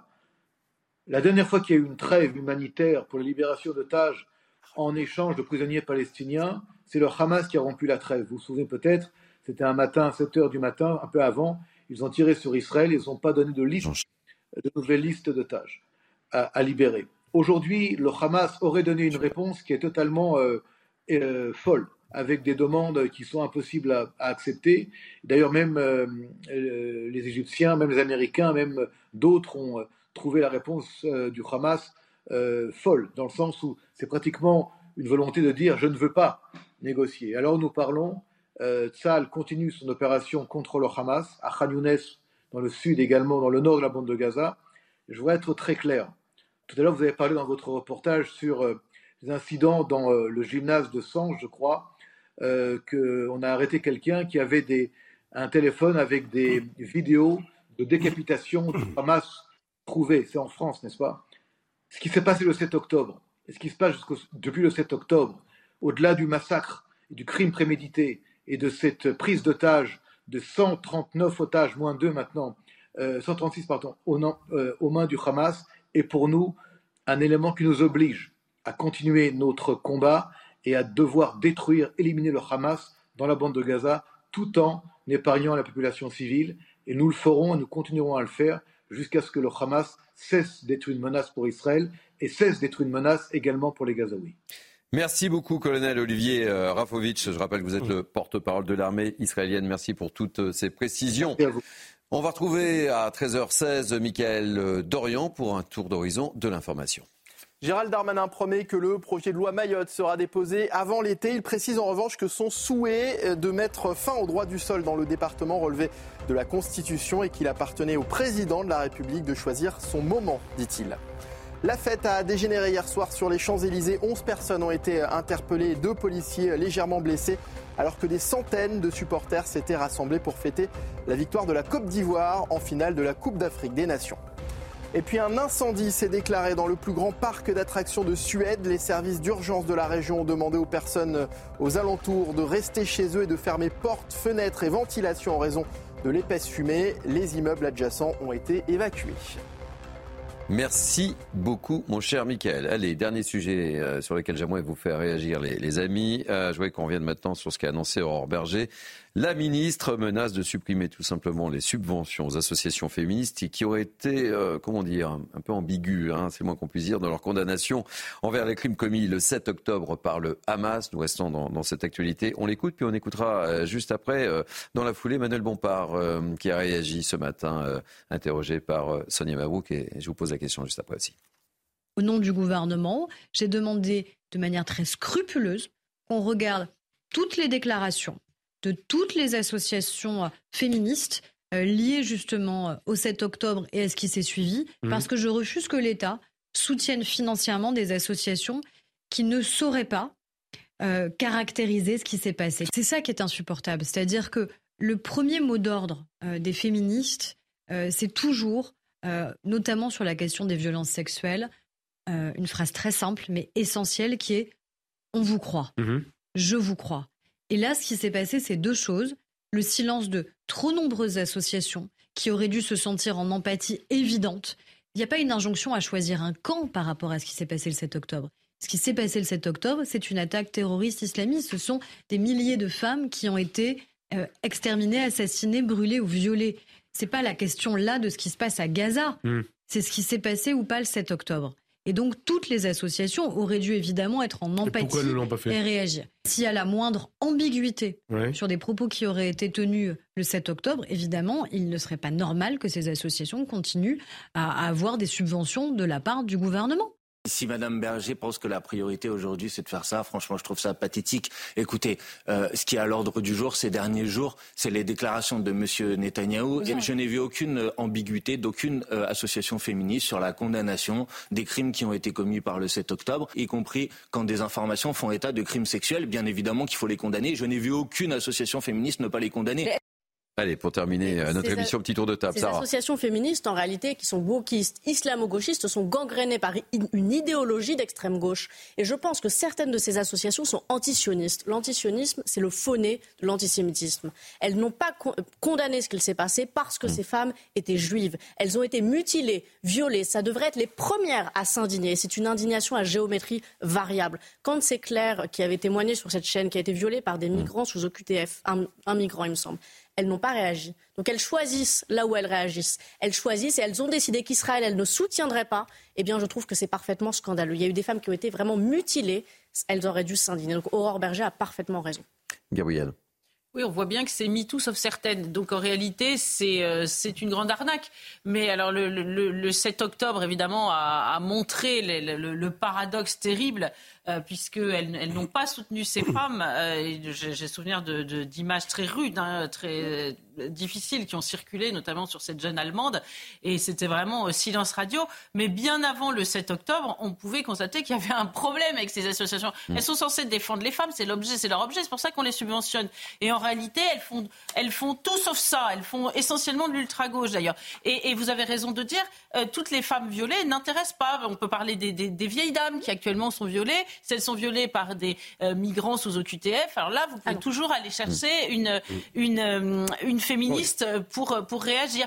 Donc c'est très problématique. Elles sont même plus en pointe sur la, défense des trans, par exemple, que sur celle ah des femmes. Là aussi, pourtant, il y aurait un sujet, parce que les trans dans le sport, on voit bien qu'il y a une, une arnaque pour les, les femmes. Mm. Eh bien non, vous ne les entendrez pas. En réalité, elles ne sont que des supplétifs, des, des soubrettes empressées de l'ultra-gauche. Allez, très rapidement, euh, Régis et, Vincent. Très rapidement, ce qui est, ce qui est terrible, c'est qu'à chaque fois, on regarde qui est la victime on regarde qui est le, le, coupable, et en fonction de leur identité ou d'où ils, ils, viennent, on s'indigne ou pas. Euh, souvenez-vous euh, également, enfin moi j'ai le souvenir, le, décalage est total. En effet, silence pour les femmes de Gaza, euh, pardon, sur les femmes israéliennes.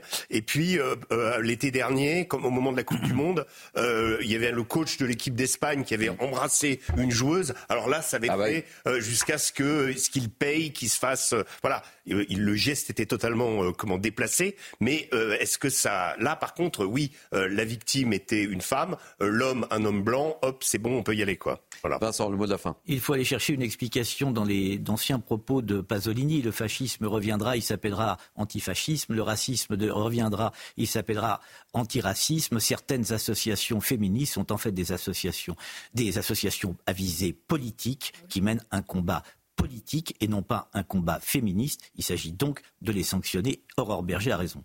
Ça sera le mot de la fin. Merci les amis d'avoir participé à ce Mini News. Merci pour votre grande fidélité, ça nous fait bien plaisir. Merci à l'équipe qui m'a entouré pour préparer euh, cette émission. Benjamin Bouchard, Laure Para, Cynthia Pina, Camille Joly, Jérôme Vité.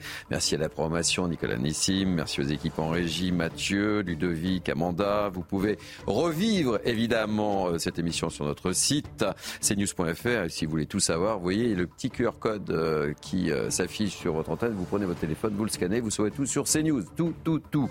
Euh, vos prochains rendez-vous dans quelques instants, la rediffusion du grand rendez-vous de Sonia Mabrouk, qui recevait, je le répète, Manuel Bompard. Euh, c'était ce matin. Et puis à 14h, 180 minutes info avec Nelly Denac. Et moi, j'aurai le plaisir de vous retrouver demain dans ce même fauteuil à partir de 12h. Bye bye et belle journée sur CNews.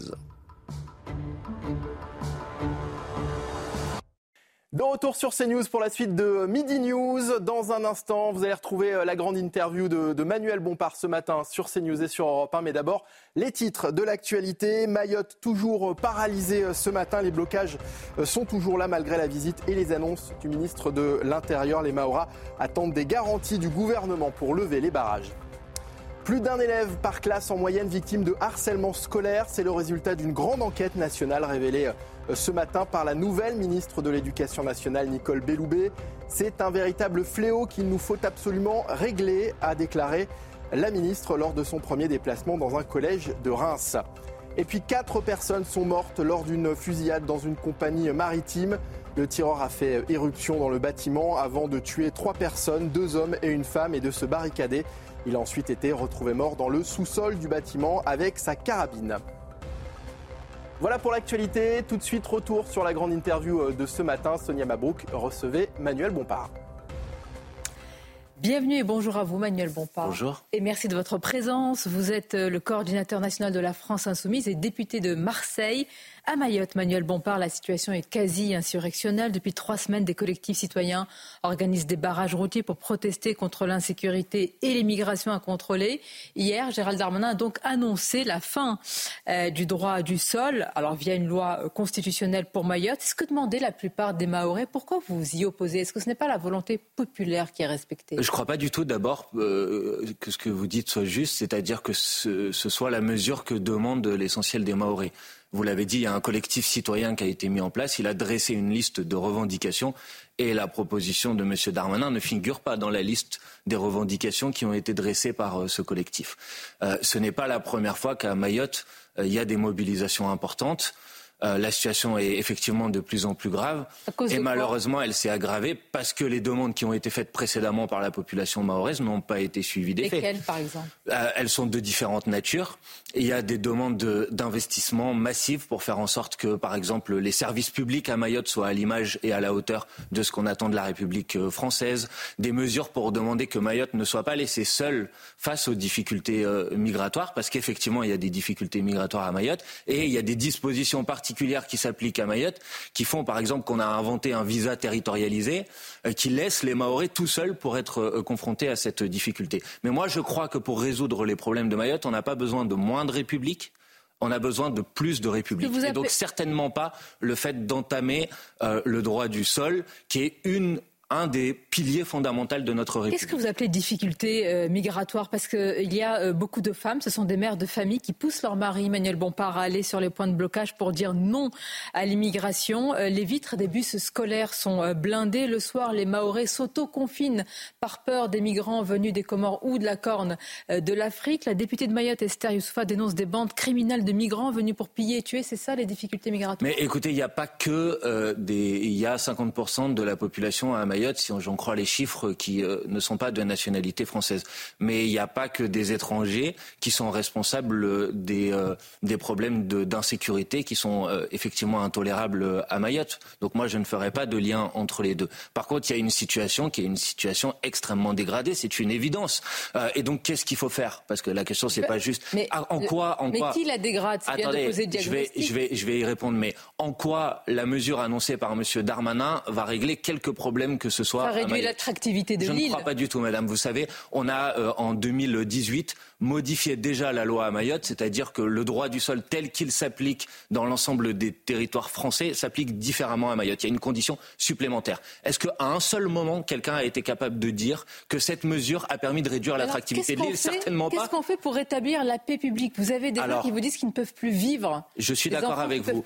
Donc d'abord, on ne fait pas ce que M. Darmanin euh, euh, propose, propose, de faire. Ben, moi, j'écoute les revendications qui sont portées par le collectif euh, citoyen de Mayotte. Premièrement, on met fin au visa territorialisé parce qu'on ne laisse pas les Maoris tout seuls face à, à, à ces problèmes d'immigration. Deuxièmement, on accueille une partie euh, notamment des mineurs qui traînent aujourd'hui dans la rue à Mayotte. On les accueille pour une partie dans l'Hexagone, je l'assume, pour pas laisser les Maoris tout seuls face à cette situation. Troisièmement, madame, attendez. Juste sur votre deuxième mesure, ce sont ces mêmes mineurs que euh, la députée et d'autres, hein, je parle d'une députée du centre UDI, décrivent comme des bandes criminelles à 10, 11 ans qui tuent. non, madame, l'ensemble des mineurs qui, sont dans la rue, l'ensemble des mineurs qui sont dans la rue ne sont pas des bandes criminelles. Vous pouvez l'attester euh, Vous, vous pouvez attester l'inverse bah, de ce que je suis en train de dire. Députée, madame, s'il y a des criminels, mais madame, s'il y a des criminels, ces criminels, ils doivent être euh, arrêtés, ils doivent être euh, jugés et ils doivent être condamnés. Voilà comment on traite la situation de criminels. Mais que demande le collectif des citoyens de Mayotte, par exemple, avec, lequel je précise, je ne suis pas d'accord avec toutes les revendications,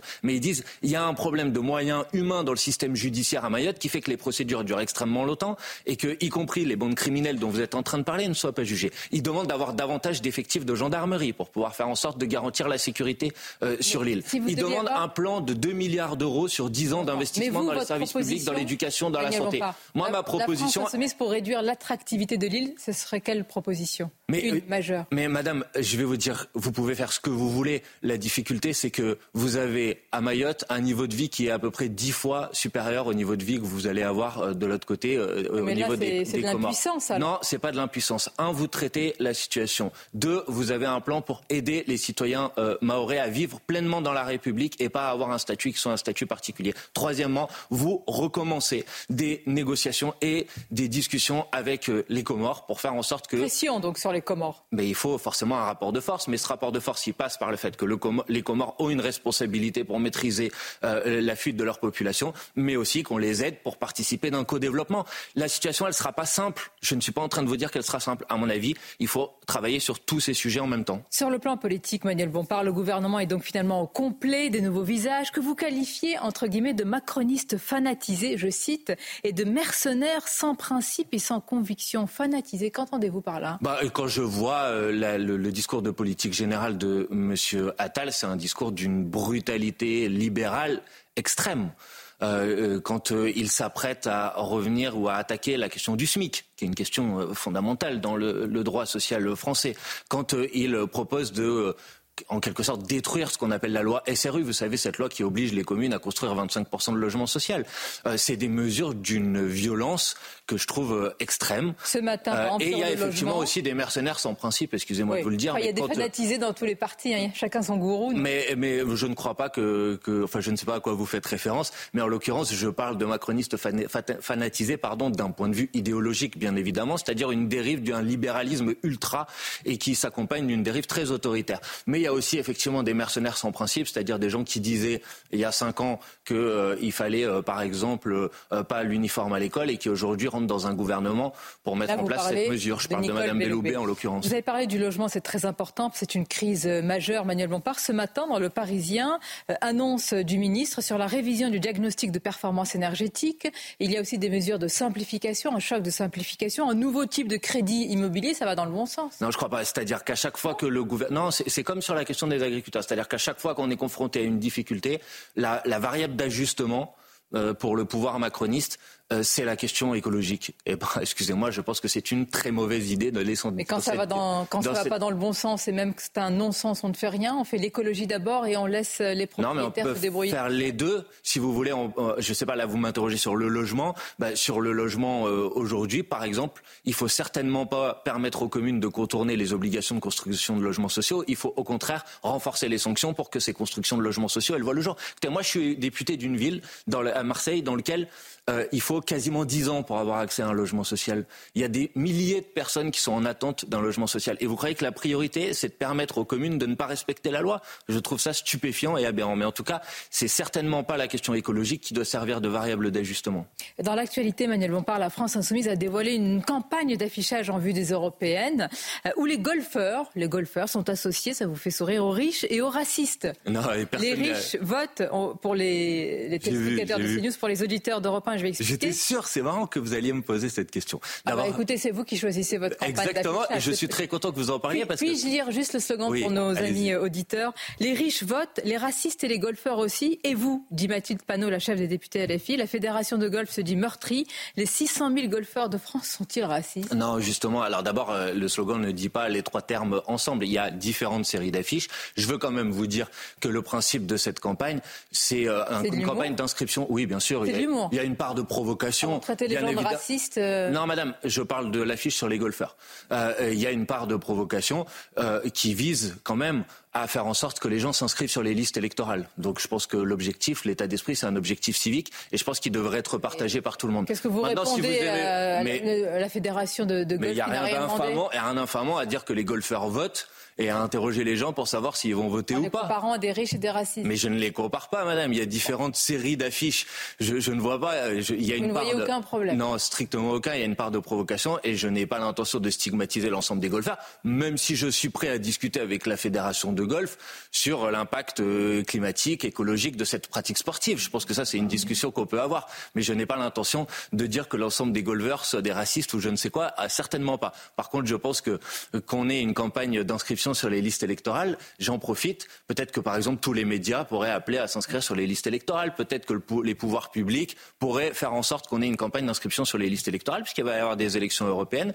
Il y a généralement beaucoup d'abstention bah moi, personnellement, je ne me résigne pas à une situation dans laquelle euh, beaucoup de gens ne sont pas inscrits sur les listes électorales en France. Manuel Bompard, Israël a confirmé cette nuit avoir libéré deux otages du, du Hamas. Et plus largement, la ministre Aurore Berger, chargée de l'égalité femmes-hommes, a décidé, dit-elle, de passer au crible les déclarations de toutes les associations féministes euh, liées aux attaques, leurs déclarations liées aux attaques du Hamas le 7 octobre. Elle menace de suspendre les subventions à la moindre ambiguïté. Elle a raison? Je, si, si Madame Berger pense que la priorité aujourd'hui, c'est de faire ça, franchement, je trouve ça pathétique. Écoutez, euh, ce qui est à l'ordre du jour ces derniers jours, c'est les déclarations de M. Netanyahou. Vous et en parler. Le Vous pouvez juste nous répondre sur ça sur le silence mais de moi je n'ai pas vu je n'ai vu non non mais alors soit c'est un silence maintenant le silence est maintenant une signe d'ambiguïté c'est ça. Bah, moi je n'ai vu condamner c'est quand même assez madame je n'ai vu aucune euh, ambiguïté d'aucune euh, association féministe sur la condamnation des crimes qui ont été commis par le 7 octobre et y compris quand des informations font état des du, crimes de, sexuels, de, là, de dimensions de j'allais y venir y compris y compris y compris quand des informations font état de crimes sexuels bien évidemment qu'il faut les condamner. Je n'ai vu aucune association féministe ne pas les condamner. Mais est-ce que vous Donc, avez vu des sais- associations féministes spécifiquement les condamner oui, j'ai entendu euh, Par un certain nombre de personnes dire qu'ils étaient solidaires Lesquelles des femmes dans le monde, mais je, dans les appels à manifestations qui ont pu avoir lieu, je crois qu'il y a eu une journée contre les violences sexistes et sexuelles au mois de novembre. Ah, c'est cette fameuse journée où lorsqu'un collectif est venu pour parler de féminicide de masse, il a été mis de côté? Je ne crois pas, madame, et vous m'interrogez sur les déclarations qui ont été faites à ce moment-là, et je crois que les associations féministes ont dit leur solidarité avec les femmes du monde entier, avec les femmes israéliennes si elles sont victimes de crimes sexuels, bien évidemment, avec les femmes Si. palestiniennes quand Pourquoi elles le si? sont. C'est pas avéré? Bah, il y a eu manifestement des crimes euh, sexuels, je ne dis pas l'inverse. Euh, et donc je ne sais pas pourquoi vous me dites c'est pas avéré, je ne Bah, sais Vous pas. me mais je- dites si il y a eu. Je vous demande est-ce que c'est avéré pour vous? Bah, je crois, je crois Ah, qu'on a non, des bah, vous informations ou- précises. Je crois qu'on a des informations qui disent qu'il y a effectivement eu des crimes sexuels dans les crimes qui ont été commis par le On Hamas parle le de 7 femmes qui ont été violées, mutilées, Exactement. massacrées par les Donc hommes je, je- personne ne les a jamais contestés d'ailleurs. Vous avez affirmé, Manuel Bompard, qu'il serait légitime de poser la question euh, de sanctions contre les athlètes israéliens aux Jeux Olympiques sur le même principe que les athlètes russes. Mais est-ce que vous pouvez nous euh, ôter d'un doute, monsieur Bompard Dans le conflit ukrainien, c'est la Russie l'agresseur Et dans ce cas-là? D'abord, je sais pas, c'est pas parce que la situation euh, du- d'un du- d'un point de vue militaire n'est pas exactement la même que la question qui a été posée serait illégitime. Moi, la question que j'ai posée, elle est très simple. Euh, euh, j'ai dit d'ailleurs, et je veux le préciser ici, que moi, de manière générale, je suis pas très à l'aise avec euh, les sanctions contre les athlètes, de manière générale. Je dis par contre qu'à partir du moment où on a pris des sanctions contre les athlètes russes en raison du fait que l'action euh, militaire commise par la Russie était en violation du droit international. Je trouve ça légitime de poser la question d'éventuelles sanctions contre les athlètes euh, israéliens, puisque l'action commise par le gouvernement israélien et l'armée israélienne est contraire au droit international. Tout simplement. il ne peut pas y avoir de double standard. Euh, Israël. le Hamas a effectivement attaqué Israël le 7 octobre dans un contexte quand même, madame, je voudrais vous le rappeler, d'un conflit militaire qui dure depuis 70 ans. Et donc, qu'est-ce que ça change? Ça change rien, mais ça existe. Est-ce que c'est vrai ou est-ce que c'est pas vrai, madame Est-ce que c'est une façon de minimiser l'attaque Non, je ne minimise rien, je ne minimise le rappeler quand il y a une attaque terroriste Mais parce que ça participe de la complexité de la situation euh, euh, là-bas et parce que si vous voulez faire en sorte d'avoir une paix qui soit une paix durable, madame, vous ne pourrez pas faire abstraction du fait que les actions du 7 octobre se sont inscrites dans ce contexte. En aucun cas, ça ne les justifie ou ça ne les excuse, mais se sont inscrits dans ce contexte. Et donc on punit les athlètes israéliens bah, on, on, on, puisqu'on est en capacité de punir les et, et puisqu'on a décidé de punir les athlètes russes en raison de l'action des autorités. A agressé l'Ukraine. Mais que fait aujourd'hui l'armée israélienne, Madame Agaza, si ce n'est agresser la population euh, euh, civile palestinienne? Euh, Un crime ne justifie pas un crime. Un massacre ne peut pas donner une légitimité à un autre massacre, Madame. Et donc oui, ce qui est mené aujourd'hui par Monsieur Netanyahou, dont je veux dire quand même ces derniers jours qu'après avoir forcé la population civile palestinienne à se réfugiés au sud de la bande de Gaza, a pris la décision d'attaquer Rafah, qui est précisément l'endroit où vous avez 1,3 million de civils palestiniens qui sont réfugiés. Et ça se fait dans le silence de la communauté internationale. Qu'attendez-vous de la France? Eh ben, J'attends que la France, elle hausse le ton. J'attends que la France, elle dise au gouvernement israélien que ça doit s'arrêter immédiatement. J'attends que la France, elle prenne des sanctions contre le gouvernement israélien. J'attends que la France, elle agisse comme elle aurait pu le faire au mois de janvier, puisqu'elle présidait le Conseil de sécurité des Nations Unies. Sanctions alors que le président de la République vient de dénoncer le plus grand acte antisémite du siècle, mais, prendre des Mais madame, on peut, être, on peut être en émotion et en partage total du chagrin des familles, des, des, des, victimes des actions et des actes horribles et des crimes commis par le Hamas le 7 octobre, et pour autant ne pas légitimer la riposte euh, de l'armée euh, israélienne qui est dénuée de toute légitimité humaine et de toute légitimité en droit international. On va conclure, Manuel Bompard, parce qu'il y a eu la cérémonie d'hommage aux victimes justement des terroristes du Hamas. Une scène a retenu l'attention. On y a vu le député des Français d'étrangers, Meyer Habib, vous vous parlez, vous invectivez, puis faire une accolade à Jordan Bardella du RN. Interroger Meyer Habib assume et raconte vous avoir dit que vous n'aviez aucune dignité, que les familles ne voulaient pas de vous. Euh, comment vous avez vécu ce moment? Vous êtes allé contre la volonté des familles endeuillées. Il y a un célèbre journaliste il y a quelques années qui avait posé la question vous n'avez pas honte? Non, madame. D'abord, je ne suis pas allé contre la volonté des familles. Il y a effectivement cinq familles qui ont écrit un courrier au président de la République pour lui demander de ne pas nous inviter. Il se trouve que c'était un hommage national et que nous étions invités. Il y a d'autres familles depuis qui ont pris la parole pour dire que notre présence ne leur avait pas posé de difficultés particulières. Donc je voudrais, s'il vous plaît, qu'on ne fasse pas parler les familles d'un même bloc. Pour le reste, famille pour le reste, avec sa douleur. Mais je, et je la respecte. Mais il ne s'agit pas d'un hommage privé, madame. Il s'agit d'un hommage national. Et dans un hommage national, je pense que c'est normal que les différentes formations politiques soient associées. Quant à M. Habib, j'ai vu que depuis cette scène, il a fait le tour des plateaux de télévision pour essayer de faire parler de lui. Moi, il me semble que quand on rend hommage à des victimes, le sujet n'est pas de parler de M. Habib, c'est de partager le chagrin, la souffrance. Et je suis soulagé. Je vais vous pas touché, mais et, je, et, je, et je suis et je suis soulagé. Je vais vous dire que les provocations de ce monsieur n'est pas entachées. Qu'est-ce que vous lui avez euh, répondu Cette cérémonie n'est pas entachée. Cette cérémonie qui me semble était une cérémonie extrêmement touchante, extrêmement émouvante. je ne lui ai rien répondu. Vous savez, ma grand-mère disait parfois le silence est la meilleure réponse aux imbéciles. Imbécile, Meyer Habib Bah oui, bien sûr. Euh, plus que ça. insulte. Plus que ça, madame.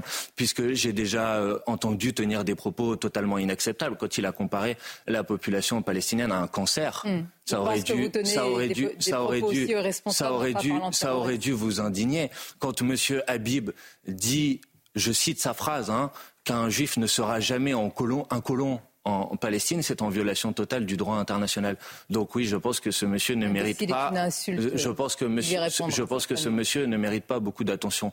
Quant euh, aux insultes, madame, euh, il a passé son temps sur l'ensemble des plateaux de télévision à me qualifier d'antisémite ce qui est une insulte, un délit et ce qui est extrêmement infamant. Donc je n'ai pas l'intention de lui accorder beaucoup plus d'importance que cela. Merci Manuel Bompard. C'était votre grande interview ce matin sur CNews Europe 1. À bientôt.